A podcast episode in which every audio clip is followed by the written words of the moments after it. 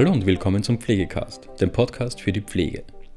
Ich begrüße euch zu einer weiteren Folge Talk im Schloss aus dem Austria Trend Hotel Schloss Wilhelminenberg. Heute ist Gabriele Fuchs-Linker zu Gast bei Ista Matulic.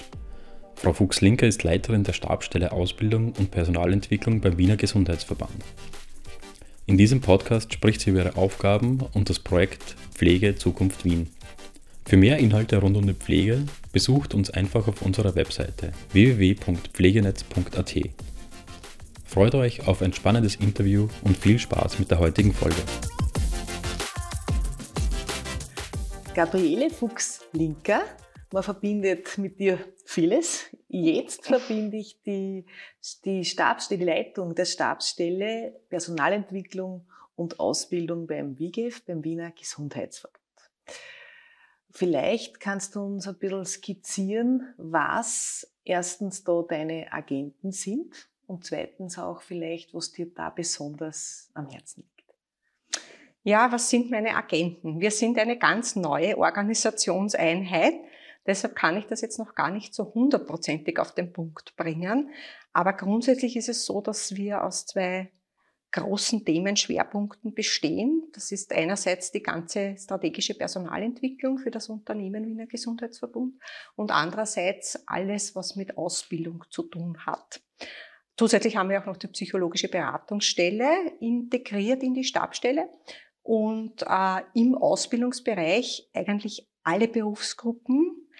Schwerpunkt natürlich ist, sind die Gesundheitsberufe, auch die medizinischen Berufe und die medizinisch-technisch-diagnostischen Hebammen. Also alle Ausbildungsfragen sind eigentlich hier verortet und sollen in dieser Stabstelle gepflegt, betrieben, gesteuert, verbessert werden. Also es, es ist ein sehr weites Betätigungsfeld. Und was ich jetzt schon festgestellt habe, es gibt sehr viele Schnittmengen zwischen der Personalentwicklung und der Ausbildung. Ist auch logisch irgendwo, weil in der Personalentwicklung haben wir einen großen Schwerpunkt auf Mitarbeiterinnenentwicklung. Und äh, hier die Grenze zu ziehen in einem so großen Unternehmen, äh, wo beginnt die Ausbildung, wo endet die Mitarbeiterinnenentwicklung, nur als ein kleines Beispiel aus der Personalentwicklung. Äh, das war auch vorher nicht immer einfach und insofern ist dieses Zusammenführen dieser Schwerpunkte in einer Organisationseinheit aus meiner Sicht eine sehr kluge Strategie. Wir müssen uns natürlich erst etablieren. Es gibt uns jetzt formal seit 1. Februar diesen Jahres, also wir sind wirklich noch in der, würde man sagen, in der Babyphase. Wir lernen schon gehen, wir sind Schnellentwickler. Aber grundsätzlich ist es natürlich so, dass wir ganz stark auch noch an unserer inneren Struktur arbeiten. Äh, in dem Bereich soll zukünftig auch das strategische äh, Recruiting verortet sein. Da gibt es zwar schon eine Vorstellung äh, über die Aufgaben, aber es gibt zum Beispiel noch keine Person, die das wahrnehmen kann. Wir wollen in diesem Bereich auch stärker Planungsgrundlagen als Schwerpunkt hineinpflegen. Also wir haben ja in der großen Berufsgruppe der Pflege in Wien ein Projekt laufen, Pflege Zukunft Wien, äh, das sich ganz stark äh, mit den Themen in der Stadt beschäftigt und wo der Ausgangspunkt eigentlich primär einer war, dass der Wiener Gesundheitsverbund sich mit seinen demografischen Herausforderungen in der Berufsgruppe der Pflege sehr stark auseinandergesetzt hat und das dann rasch zu einem Thema für Wien geworden ist, klarerweise, also auch alle anderen Pflegeanbieter in Wien haben die gleichen demografischen Herausforderungen. Daraus ist ein großes Projekt entstanden, an dem wir auch mitwirken. Und dieser Zugang über die Demografie und über die Herausforderungen in einem Unternehmen, äh, den wollen wir eigentlich strukturiert für alle Berufsgruppen anbieten. Und das ist auch eine unserer Hauptaufgaben, Planungsgrundlagen zur Verfügung zu stellen, die einerseits äh, eine gute, fundierte Personalentwicklung ermöglichen, also den Führungskräften Unterstützung zu geben, ihr Personal zu entwickeln, aber andererseits natürlich auch äh, in den Bereichen, wo wir selber Ausbildung betreiben, und das sind ja sehr viele, also wir bilden in der Pflege aus, wir bilden in den medizinischen Assistenzberufen aus, äh, wir haben eine große Kooperation mit der Fachhochschule Campus Wien im Bereich der medizinisch-technisch-diagnostischen Gesundheitsberufe und bei den Hebammen, eine sehr äh, gut funktionierende Kooperation, die schon äh, längere Zeit besteht. Und seit 2015 eine Kooperation im gehobenen Dienst für Gesundheits- und Krankenpflege, also im Studiengang, und äh, all diese Kooperationen sowie die eigenen Ausbildungsangebotes wollen natürlich auch strategisch gesteuert, betreut, ausgebaut werden. Äh, und all das liegt jetzt eigentlich in diesem Bereich. Und dieser Bereich hat die Aufgabe, äh, den Vorstand bei all diesen Veränderungsprozessen zu beraten, Vorschläge zu machen, Umsetzungsempfehlungen zu geben und letztlich auch dafür zu sorgen, dass die qualitative und quantitative Personalbedarfsnotwendigkeit im Unternehmen äh, strukturiert erfolgen kann. Ja, also das ist eine große Aufgabe. Ich stehe immer wieder mit Ehrfurcht vor dieser Aufgabe, muss ich sagen. Ja, aber es, es äh, macht mir sehr viel Spaß. Mhm. Und jetzt hast du schon ganz viele Dinge angesprochen, mhm. die da eigentlich logisch zur nächsten Frage führen mhm. werden. Ich meine, die Zahlen kennen wir alle. 75.000 mhm. Pflegepersonen sind es, die mhm. man in, den, in, der nächsten Zeit ausbilden mhm. wird müssen, wenn man sie braucht. Und du hast jetzt schon angesprochen, es gibt tolle Entwicklungen, die mhm. bereits umgesetzt sind. Man hat die Akademisierung geschafft, man hat es auf FH-Niveau gebracht, die Ausbildung.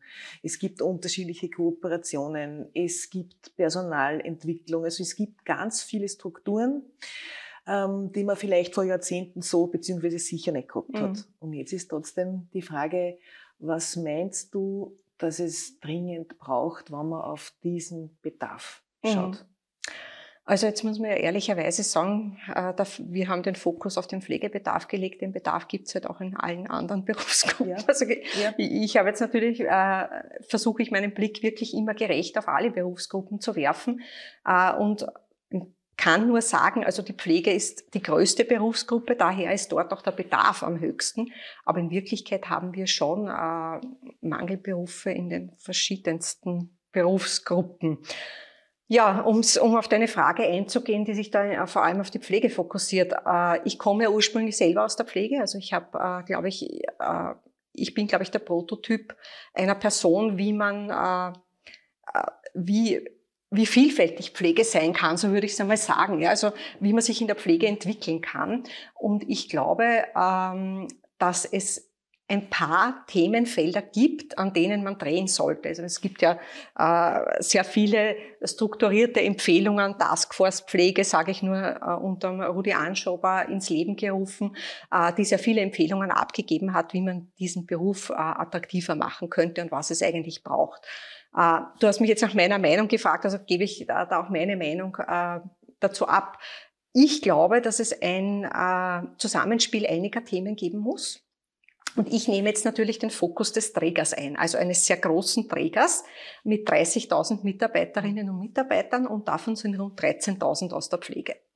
Äh, diese Herausforderung, diesen äh, Mitarbeiterinnenstand zu halten und äh, mit einem guten Skill and Grade Mix auch zu halten. Also das heißt, der Wiener Gesundheitsverbund hat sich ja eigentlich von Anfang an ab der äh, Novellierung des Gesundheits- und Krankenpflegegesetzes 2016 wirklich damit beschäftigt, auch die Pflegefachassistenz einzuführen im Unternehmen. Und das ist auch auf einem sehr guten Weg mit allen Höhen und Tiefen, die da dazugehören. Die Pandemie hat uns da jetzt nicht unbedingt beflügelt. Also da äh, gab es halt einfach äh, andere Themen, die im Fokus stehen mussten. Aber grundsätzlich äh, stehen wir dazu, dass es diese, diese Vielfalt äh, der Pflegequalifizierungen und eine sehr starke Aufwärtsmobilität auch im Unternehmen geben soll. Also wir versuchen das, was die Novelle zugrunde gelegt hat, im Unternehmen auch zu leben und zu implementieren.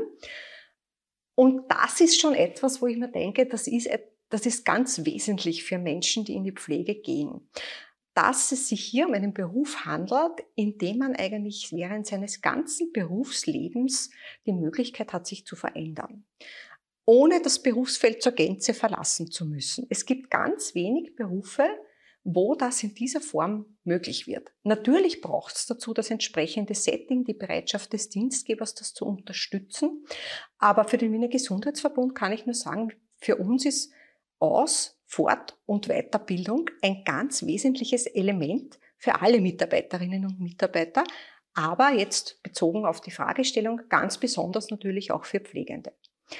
Da sind wir aber noch nicht am Ende der Fahnenstange angelangt und da schließt sich für mich jetzt der Geist zu deiner Fragestellung. Äh, ich glaube, und das glaube ich nicht nur, es gibt auch Evidenz dazu, äh, dass der Zugang zu Weiterbildung, zu Fortbildung, zur Höherqualifizierung, zu Veränderung des beruflichen Settings beim gleichen Träger was ja bei uns möglich ist, ein ganz wesentliches Asset ist. Und dass das wirklich ausgebaut werden sollte. Was meine ich da jetzt konkret damit? Wir haben eine sehr gute Basisausbildung. Äh, wir waren einer der ersten Träger in Österreich, der sich wirklich zu 100 Prozent dafür entschieden hat, wir gehen mit dem gehobenen Dienst ausschließlich in den tertiären Bereich. Es gibt keine Diplomausbildung mehr. Äh, wer bei uns im gehobenen Dienst arbeiten möchte und die Qualifizierung beim Wiener Gesundheitsverbund machen möchte, macht sie an der Fachhochschule Campus Wien, äh, an einem Kooperationsstandort des Wiener Gesundheitsverbundes oder am Hauptstandort, macht es nach dem Curriculum der Fachhochschule Campus Wien und schließt mit einem Bachelor-Degree ab. Diese Bachelors übernehmen wir bei uns im Unternehmen und dann ist für mich das Thema, was machen wir jetzt mit ihnen? Also wir haben äh, doch jetzt schon einige Absolventinnen Lehrgänge bei uns im Unternehmen angestellt. Wir haben auch äh, das große Glück, dass sehr viele dieser Absolventinnen auch wirklich beim Wiener Gesundheitsverbund arbeiten wollen. Also sie äh, drängen sehr stark auch zu uns ins Unternehmen. Das freut uns auch sehr. Wir, sie machen ja die meisten Praktika bei uns und äh, ich sage immer, Praktikum ist Recruiting. Also es dürft, das dürfte ganz gut gelingen, dass wir Ihnen äh, in, in den Praktika auch zeigen, äh, wie vielfältig die Welt der Pflege im Wiener Gesundheitsverbund sein kann und dass man da durchaus auch berufstätig werden kann. Aber was uns trotzdem noch fehlt, man ist ja, wir leben in einem kontinuierlichen Verbesserungsprozess im Wiener Gesundheitsverbund, äh, was uns einfach fehlt, ist ein Angebot der Fachkarrieren. Also wir bieten derzeit das, was halt im, äh, in den äh, Sonderausbildungsverordnungen oder Weiterbildungsverordnungen im Gesundheits- und Krankenpflegegesetz festgeschrieben ist. Eine Anzahl an Weiterbildungen, alle Spezialisierungen eigentlich, also alle derzeit möglichen Spezialisierungen an der Akademie für Fort- und Sonderausbildungen, Bereich Pflege, äh, Campus Eisergrund, wie er jetzt heißt, an, im Wiener Gesundheitsverbund am Areal des Allgemeinen Krankenhauses an. Die, äh, unsere Teilnehmerinnen können das im Dienstverhältnis machen. Wir qualifizieren sie da innerhalb der Fünfjahresfrist in die Spezialisierungen, äh, die sie für, ihre, für ihr Praxisfeld, für ihre Berufstätigkeit benötigen. Aber wir können diese Spezialisierungen noch nicht wirklich mit einem akademischen Abschluss anbieten. Es fehlt uns eine attraktive, neue und vor allem auf den Grundlagen der Basisausbildung, nämlich der allgemein gehaltenen Basisausbildung, äh, folgende Spezialaufgabenverordnung. Und das ist etwas, ähm, wo wir sehr lobbyieren. Ich glaube, dass sehr viele Bundesländer und sehr viele Träger lobbyieren beim Gesundheitsministerium, das halt leider derzeit auch sehr viele andere Betätigungsfelder hat. Aber trotzdem glaube ich, dass das etwas ist, was wir wirklich rasch brauchen, weil es auch dazu beiträgt, die Pflege attraktiver zu machen. Äh, und es gibt da, es gibt Evidenz dazu, dass einer der Hauptgründe, äh, warum Personen in der Pflege bleiben, weil wir beschäftigen, wir legen den Fokus derzeit interessanterweise immer auf die Bewerberinnen-Situation oder sehr häufig auf die Bewerberinnen-Situation und viel weniger auf das Bild, wie halten wir denn die Menschen, die schon in der Pflege arbeiten oder in einem anderen Gesundheitsberuf arbeiten, in diesem Setting. Was bieten wir ihnen eigentlich an? Wie machen wir uns attraktiv? Nicht nur, dass sie zu uns kommen, sondern auch, dass sie uns dass sie bei uns bleiben. Also unser internes Employer Branding, unser internes Arbeitgeberinnenversprechen, das ist wirklich noch ausbaubar. Und ich glaube, dass das bei eigentlich allen Trägern ein Thema sein sollte. Es liegt aber zum Teil daran, dass uns die gesetzlichen Grundlagen fehlen. Also wir würden wirklich unheimlich gerne äh, Spezialisierungen anbieten, äh, die wirklich sehr gut auf diesem Bachelor aufbauen, so wie wir ihn jetzt haben, der die berücksichtigen, dass sich die Kompetenzen verändert haben für den gehobenen Dienst für Gesundheits- und Krankenpflege, dass man eigentlich ein sinnvolles Add-on anbieten sollte und nicht wieder 1600 Stunden Spezialisierung mit einem äh, Curriculum, das halt noch auf der Diplomausbildung aufbaut und eigentlich nicht berücksichtigt, dass die Kompetenzvermittlung in, in der, seit 2016 eine andere ist und auch die Kompetenzen im, äh, zum Beispiel im mitverantwortlichen tätigkeitsbereich andere geworden sind. Also das passt irgendwie nicht zusammen. Und das macht uns als Träger, der beides anbietet, anbietet also der sozusagen äh, die Grundausbildung anbietet, der die Absolventen dann ins Unternehmen holen will, der sie dann im Unternehmen hat letztlich und der sie dann jetzt auch in einer Win-Win-Situation, wenn man einerseits steigert sich ja der Wert des Teilnehmers, der Teilnehmerin an einer solchen Qualifizierungsmaßnahme, ab Personen, aber natürlich hat auch das Unternehmen was davon, ja, weil ich dann gut qualifizierte, sagen wir mal, Intensivpflegerinnen und Intensivpfleger im Unternehmen Unternehmen habe, die wir jetzt dringend gebraucht haben und wo wir eine Fülle noch mehr hätten brauchen können. Ja. Aber das, es, das, es scheitert derzeit irgendwie an diesen gesetzlichen Grundlagen und äh, wäre aber, wie wir aus vielen Befragungen, auch aus unseren Mitarbeiterbefragungen zum Beispiel im Unternehmen wissen, ein ganz wesentlicher Faktor, unsere Attraktivität als Anbieter und als Arbeitgeber zu steigern. Das heißt also, Menschen im Beruf zu halten, mhm. ist zumindest genauso wichtig wie neue Richtig, zu rekrutieren. Ja. Und dann ist es auch die Vorstellung, die jetzt die, die Optimalvorstellung wäre zu sagen, der sogenannte Basismitarbeiterin ist mit dem Bachelor-Niveau in der Pflege und kommt dann vielleicht im Lauf seiner beruflichen Karriere drauf, er würde sich gern spezialisieren, soll da einen Master anschließen können beispielsweise und der soll aber nicht irgendwo hin müssen dazu, sondern der soll das gleich direkt im Unternehmen machen können Wäre das so eine Ja, also ich glaube, dass wir auch dafür Kooperationslösungen brauchen. Ja. Also wir äh, haben jetzt nicht vor, eine eigene Fachhochschule zu mhm. gründen oder eine eigene mhm. äh, Universität. Das ja. ist nicht, es liegt nicht im, überhaupt ja. nicht im Interesse. Wir haben eine gute Kooperation mit der Fachhochschule Campus Wien. Wir haben eine sehr gute Zusammenarbeit mit der Medizinischen Universität Wien am Allgemeinen Krankenhaus. Beides sind tertiäre Anbieter. Äh, bei beiden kann ich persönlich mir vorstellen, dass man sich über Kooperationen austauscht. Mhm. Aber was wir brauchen, ist also was wir entwickeln müssen im mhm. Unternehmen, ist das Programm dazu. Ja. ja also das ist, glaube ich, der Auftrag, ja. den wir im Unternehmen haben, dass wir ein Arbeitgeberversprechen abgeben können, dass Mitarbeiterinnen, die zu uns kommen, wissen, wie bei anderen großen Konzernen, ich habe die Möglichkeit, äh, mich für ein Trainee-Programm zu bewerben. Äh, ich kann in diesem Trainee-Programm, wenn ich dort aufgenommen werde, äh, eine begleitete und informierte Entscheidung treffen, in welche Richtung ich meine Karriere weiterentwickeln möchte. Also es ist ja nicht alles Führung. Führung ist wichtig und wir erleben derzeit, äh, dass Führung gar nicht so gefragt ist. Also Führungsrollen waren schon mal begehrter, als sie derzeit sind, zumindest bei uns im Unternehmen, weil Führung sehr viel mit Verantwortung zu tun hat. Und äh, wir natürlich bei unseren jüngeren Mitarbeiterinnen und Mitarbeitern nicht bei allen, aber doch bei einigen feststellen, äh, dass sie einfach andere Lebenspläne verfolgen und dass das Übernehmen einer Führungsrolle da nicht unbedingt Nummer eins ist wäre da die Fachkarriere, diese ja. berühmte ja. Fachexpertise, ja. das, was, was du dann als Alternative dir Ich glaube, es muss eigentlich drei Karrierewege geben für die Pflege. Das ist die Führung, das ist die Pädagogik. Ich glaube, auch das ist wichtig. Also äh, wir brauchen auch Menschen, die äh, bereit sind auszubilden, sowohl in der Theorie wie in der Praxis, also Lektorinnen im FH-Bereich, äh, Lehrerinnen für Gesundheits- und Krankenpflege in den Assistenzberufen, aber natürlich auch äh, qualifizierte Praxisanleiterinnen, äh, wo man sich vielleicht auch ein bisschen ein anderes Modell überlegen muss. Denn wenn wir, also wir, wir bauen gerade auch eine äh, Praktikumsdatenbank auf im Unternehmen, äh, auf Basis derer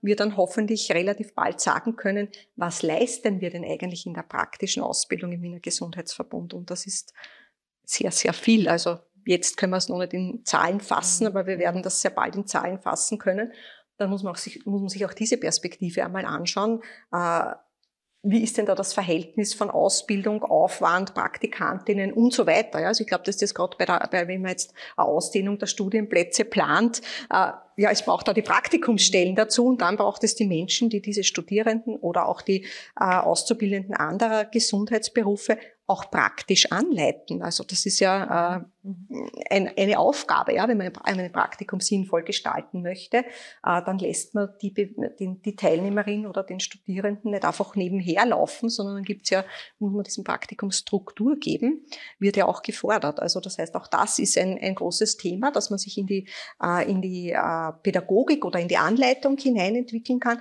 Und das dritte große Feld muss die Fachkarriere sein. Also äh, ich glaube jetzt nicht, dass das Unternehmen äh, Masterstudiengänge in Hülle und Fülle finanzieren muss. Das glaube ich nicht. Ich glaube, dass wir äh, da schon äh, auch darauf vertrauen können, dass es Mitarbeiterinnen und Mitarbeiter gibt, die sich in diese Richtung entwickeln wollen.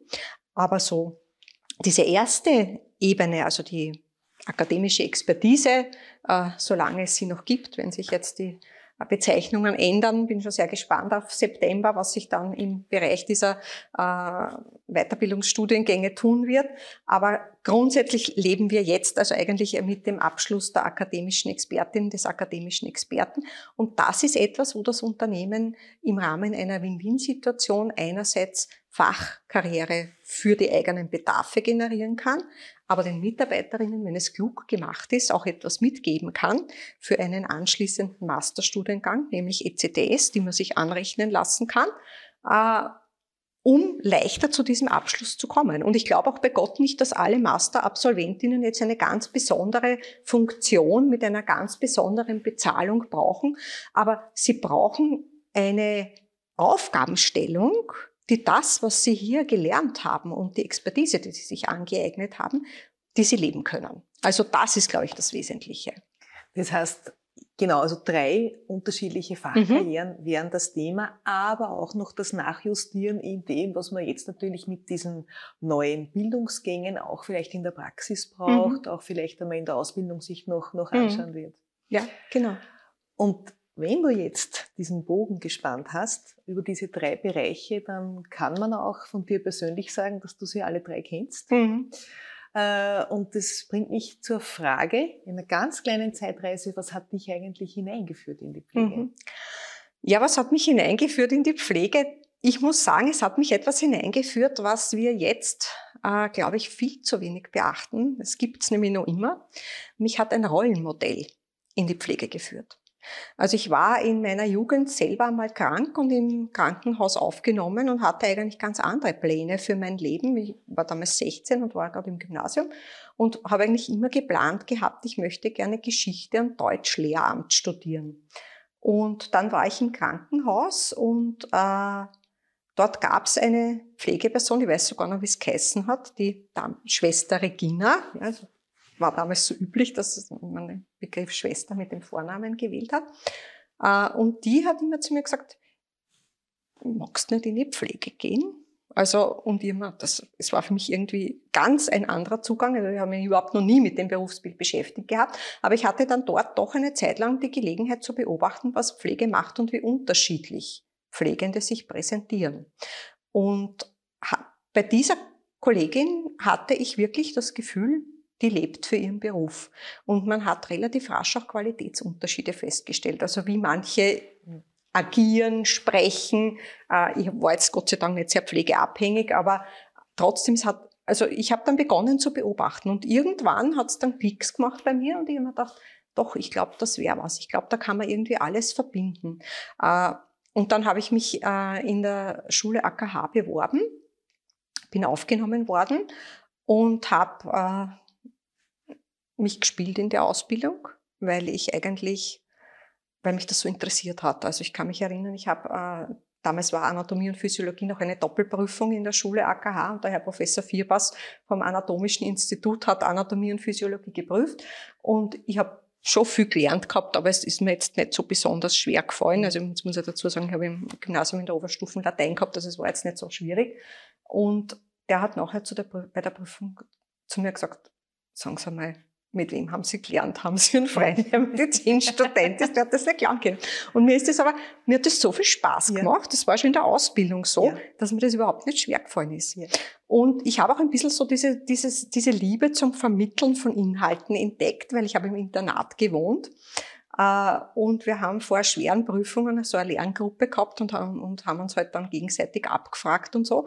Und da habe ich, da habe ich wieder mitgenommen, dass ich offensichtlich ganz gut erklären kann. Ja, also, dass die, meine Kolleginnen haben gesagt, super, wie du das erklärst und das kann, habe ich das endlich verstanden. Und so bin ich dann eigentlich, nachdem ich in der Praxis tätig war, in die Lehre gekommen, ja, und bin, und habe mich, äh, habe eigentlich letztlich dieses Unterrichten wollen, das ich ja mit dem Lehramtsstudium eigentlich grundsätzlich einmal vorhatte, über den Beruf der Pflege gemacht ja, und habe mich dann laufend weiterqualifiziert. Das heißt, eins hat das andere ja, ergeben genau. und eigentlich ist es ein schönes Beispiel dafür, wie eine Pflegekarriere ausschauen kann. Ja, genau. Einfach und unterschiedliche äh, Tätigkeitsfelder. Ja. Und wenn du jetzt dir jemanden vorstößt, der jung ist, der den Pflegeberuf gerade ergriffen hat, der vor, der am Beginn seiner, seiner beruflichen Laufbahn steht, was würdest du dem mitgeben, mit Blick auf all das, was wir uns jetzt so ein bisschen in, Mhm. dieser, in, dieser, in dieser Runde an Themen angeschaut haben. Was würdest du dem raten, damit er sich im beruflichen Leben wohlfühlt, damit er für sich auch das Gefühl hat, ich, ich leiste hier was, ich Mhm. bewege was? Mhm. Also ich glaube, dass es äh, ganz wichtig ist, wenn man jung ist in dem Beruf, äh, sich immer wieder auch die Frage zu stellen, mache ich das, was mir Spaß macht? Also äh, habe ich immer noch das Gefühl, dass ich eine sinnvolle Aufgabe mache äh, oder überwiegt für mich äh, momentan gerade eher Negatives? Denn wenn das der Fall ist, dann sollte man sich möglichst rasch Unterstützung organisieren. Ich glaube, dass das ganz wichtig ist, weil man ihm als junger Mensch in der Pflege äh, einfach immer wieder Situationen erlebt im Alltag, Herausforderungen, äh, Dienstpläne können zum Beispiel nicht eingehalten werden, man wird ständig oder sehr häufig äh, zum Einspringen animiert und das macht alles etwas mit Menschen. Und ich glaube, dass es äh, da notwendig ist, sich immer wieder selbst zu reflektieren und zu überlegen, wie gehe ich mit der Situation um. Dann wirklich die, mit der Führungskraft auch darüber zu sprechen, also im Rahmen eines Mitarbeiterorientierungsgespräches eine Standortbestimmung zu machen, für sich selbst auch äh, Wege zu suchen, wo könnte es hingehen, äh, was brauche ich und nicht gleich die Flinte ins Korn zu werfen, sondern wirklich äh, zu versuchen, in dem Beruf zu bleiben und sich im Beruf zu verändern. Das heißt Selbstreflexion Mhm. und auch ganz klar sich überlegen, was will ich? Habe ich das? Wenn ich das nicht habe, muss ich was tun. Genau, ja. Ich glaube, das wird auch das sein, was die Zukunft der Pflege brauchen Mhm. wird. Zu reflektieren und zu sagen, wo fehlt's, was machen wir, Mhm. was brauchen wir, machen wir Mhm. was. Ich danke Ihnen sehr für Mhm. das schöne Interview. Danke auch für die Einladung. Ja, das war's auch schon wieder mit der heutigen Folge Pflegecast. Wenn Ihnen diese Folge gefallen hat, freuen wir uns, wenn Sie unseren Podcast abonnieren. Weitere Informationen zum Thema Pflege und allem, was dazugehört, finden Sie auf unserer Webseite www.pflegenetz.at oder unserem YouTube-Kanal Pflegenetz und unseren Social-Media-Kanälen. Alle Links zur aktuellen Folge sowie unseren Webseiten finden Sie in der Beschreibung. Bis zum nächsten Mal.